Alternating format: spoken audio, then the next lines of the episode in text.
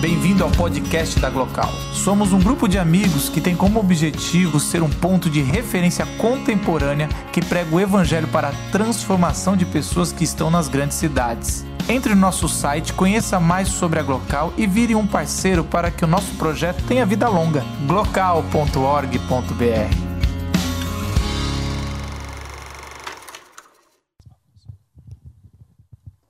Boa noite a todos e a todas. É, novamente eu. É, meu nome é Atila. Perdão, peço perdão por não me apresentar no início. É, foi uma poesia em árabe do poeta Khalil Gibran, que tentei declamar, na realidade não foi declamação mesmo, mas tentei declamar. Desta vez não tem caixão, hein? Muito bem.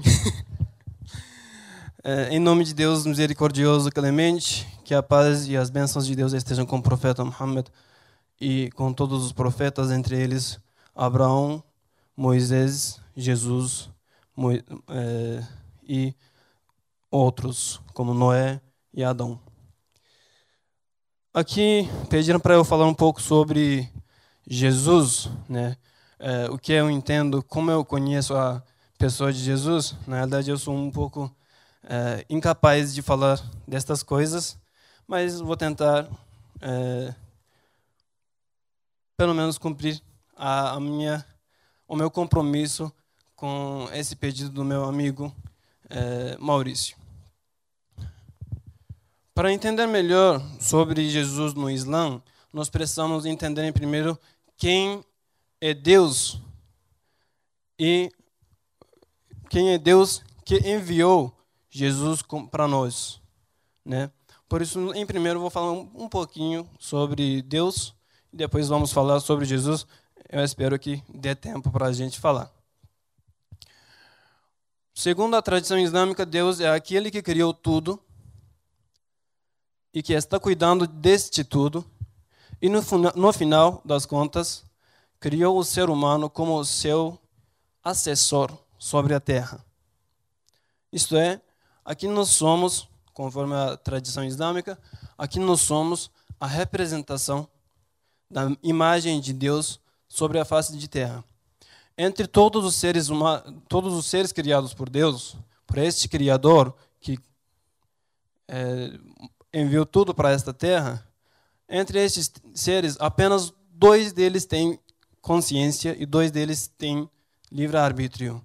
Os seres humanos e os gênios, não sei como é a denominação exata sobre isso, mas a gente chama de jins, que é mais ou menos gênios, seres espiritu é, espirituais que não conseguimos enxergar é, neste mundo. Como o ser humano tem o livre-arbítrio, ele tem uma prova. Acreditar em Deus, conhecer o seu Criador e acreditar nele. Então, para isso, Deus colocou uma ordem. Ele enviou profetas e mensageiros e lhes mandou uma mensagem, mandou uma mensagem para esses profetas e para esses mensageiros. O que, que era? É divulgar a crença em Deus único, no Criador de tudo, fazer com que as pessoas entendam e reconheçam o seu Criador e acredite nele. Todo mundo acredita em Deus? Não. No Alcorão nós vemos é, Deus dizer o seguinte: você não pode converter ninguém que você queira. Você não pode encaminhar ou guiar a senda reta quem você quiser. Isso é direcionado para o profeta Muhammad. Na, na verdade, na, na pessoa dele, para todo, todos os muçulmanos. Mas você pode apenas divulgar a mensagem de Deus. Quem pode colocar a crença e a fé no coração da pessoa é Deus mesmo. Se ele não conceder, você não pode fazer com que a pessoa creia. Um desses mensageiros e desses, um desses profetas foi Jesus.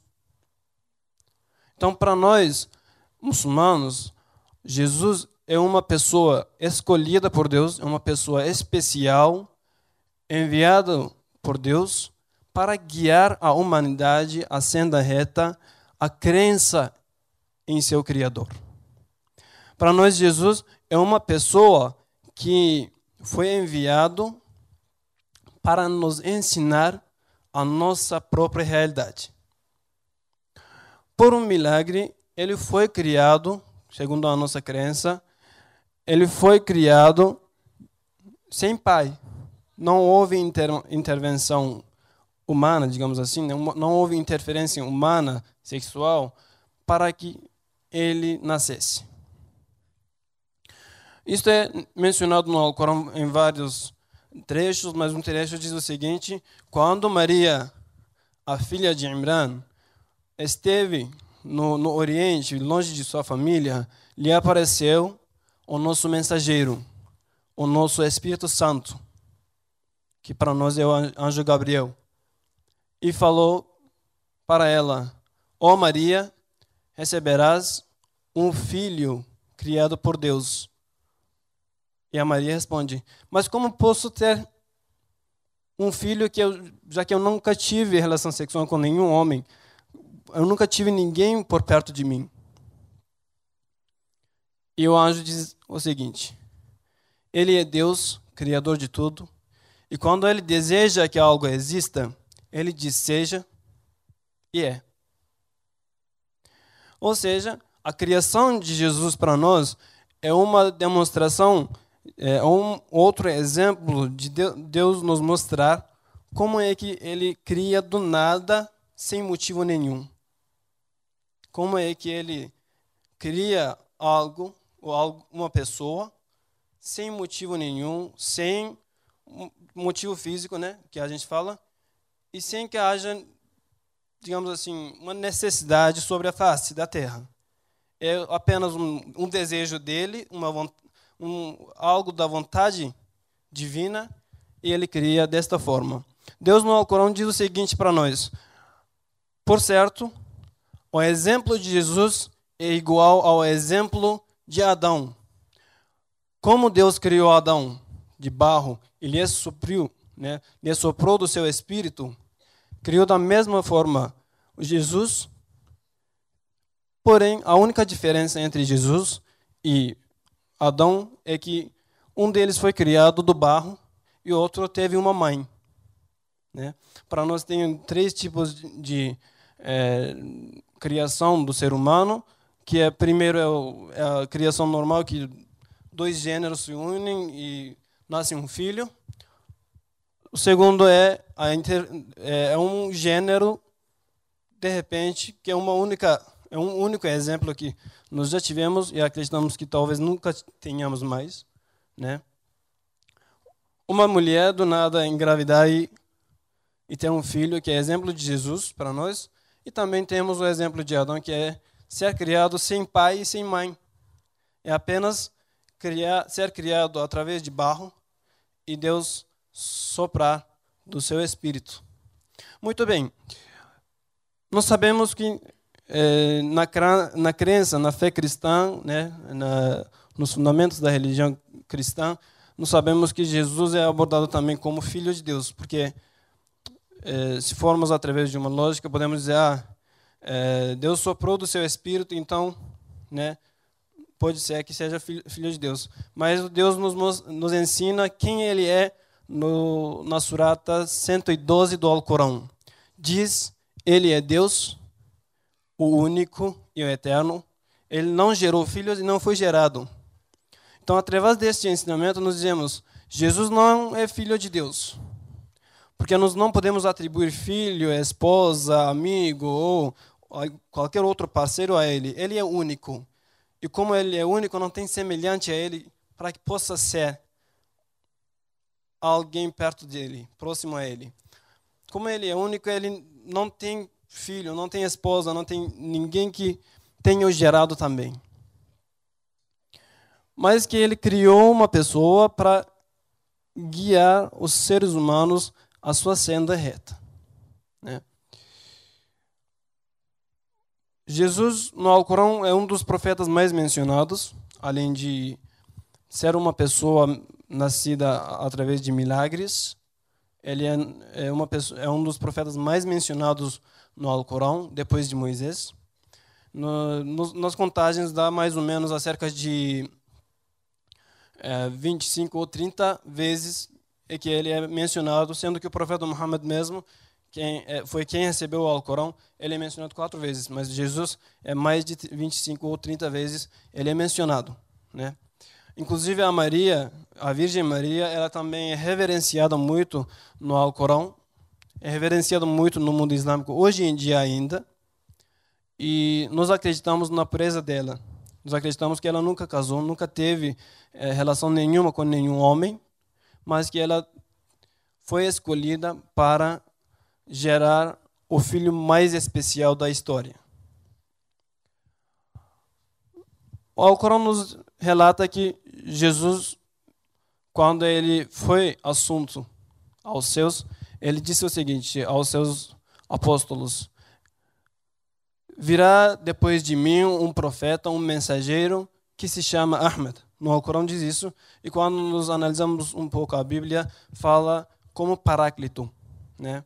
mas é, é interpretado como ele mesmo. E quando o profeta Muhammad ele está prestes a falecer, ele diz o seguinte: Depois de mim não virá mais nenhum profeta, mas Jesus voltará à terra. Mas Jesus voltará à terra no final do tempo para combater a incredulidade. Nós não sabemos qual o contexto desta incredulidade, mas sabemos que Jesus sim voltará no final do tempo para guiar novamente os seres humanos à senda terra, à senda reta que Deus nos ensina nos nossos livros sagrados. O que acontece quando um muçulmano recusar a existência de Jesus? Ele simplesmente não é mais muçulmano. Ele simplesmente não é mais muçulmano. Então tem que renovar a sua fé, dizendo que acredita em Jesus como um mensageiro, profeta de Deus, enviado por Deus. Um outro aspecto sobre Jesus, um, um outro ponto sobre Jesus, e já para finalizar também, porque tem pessoas ilustres para falarem melhor do que eu. Então, é, eu já vou finalizar a minha fala. Na outra vez eu tinha medo de que o caixão caísse, caísse, na minha cabeça, mas desta vez eu tenho um problema de tempo. É,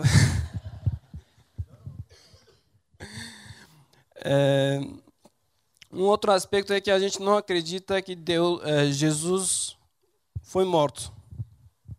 Os muçulmanos acreditam que Jesus foi assunto e quem foi morto foi alguém parecido com ele. Muitos interpretadores, interpretadores do Alcorão dizem que este alguém muito parecido com ele foi quem traiu mesmo. Mas muitos outros não, não dizem que não fazemos ideia de quem seja. Mas nós acreditamos que Jesus foi assunto, ele não foi morto. Ele está em um dos cinco níveis do espírito, da alma. E no dia do juízo final, antes do do juízo final, né, no final do tempo, ele voltará com a bênção e graça de Deus para guiar-nos a caminho certo. Então aqui eu termino a minha fala, já deu o tempo, eu acho. é, já dá para finalizar. É, eu agradeço bastante pelo convite, novamente. É, é uma honra estar aqui pela terceira vez. Foi terceira, terceira vez, né? Estou envelhecendo, acabo esquecendo às vezes. É, sempre estou disposto a vir aqui, sempre estou à disposição. É, e é uma honra, na realidade, estar aqui falando com jovens, né, com a maioria jovens, corrigindo, é, sobre Jesus, so, sobre uma religião, sobre algo ligado à é, liberdade religiosa, ao diálogo interreligioso, sendo que eu trabalho com isso com muita honra é, há cerca de quatro anos. Então, aqui eu termino a minha fala, agradeço mais uma vez é, pela paciência por causa do meu português ruim também, né? E eu convido Lucas.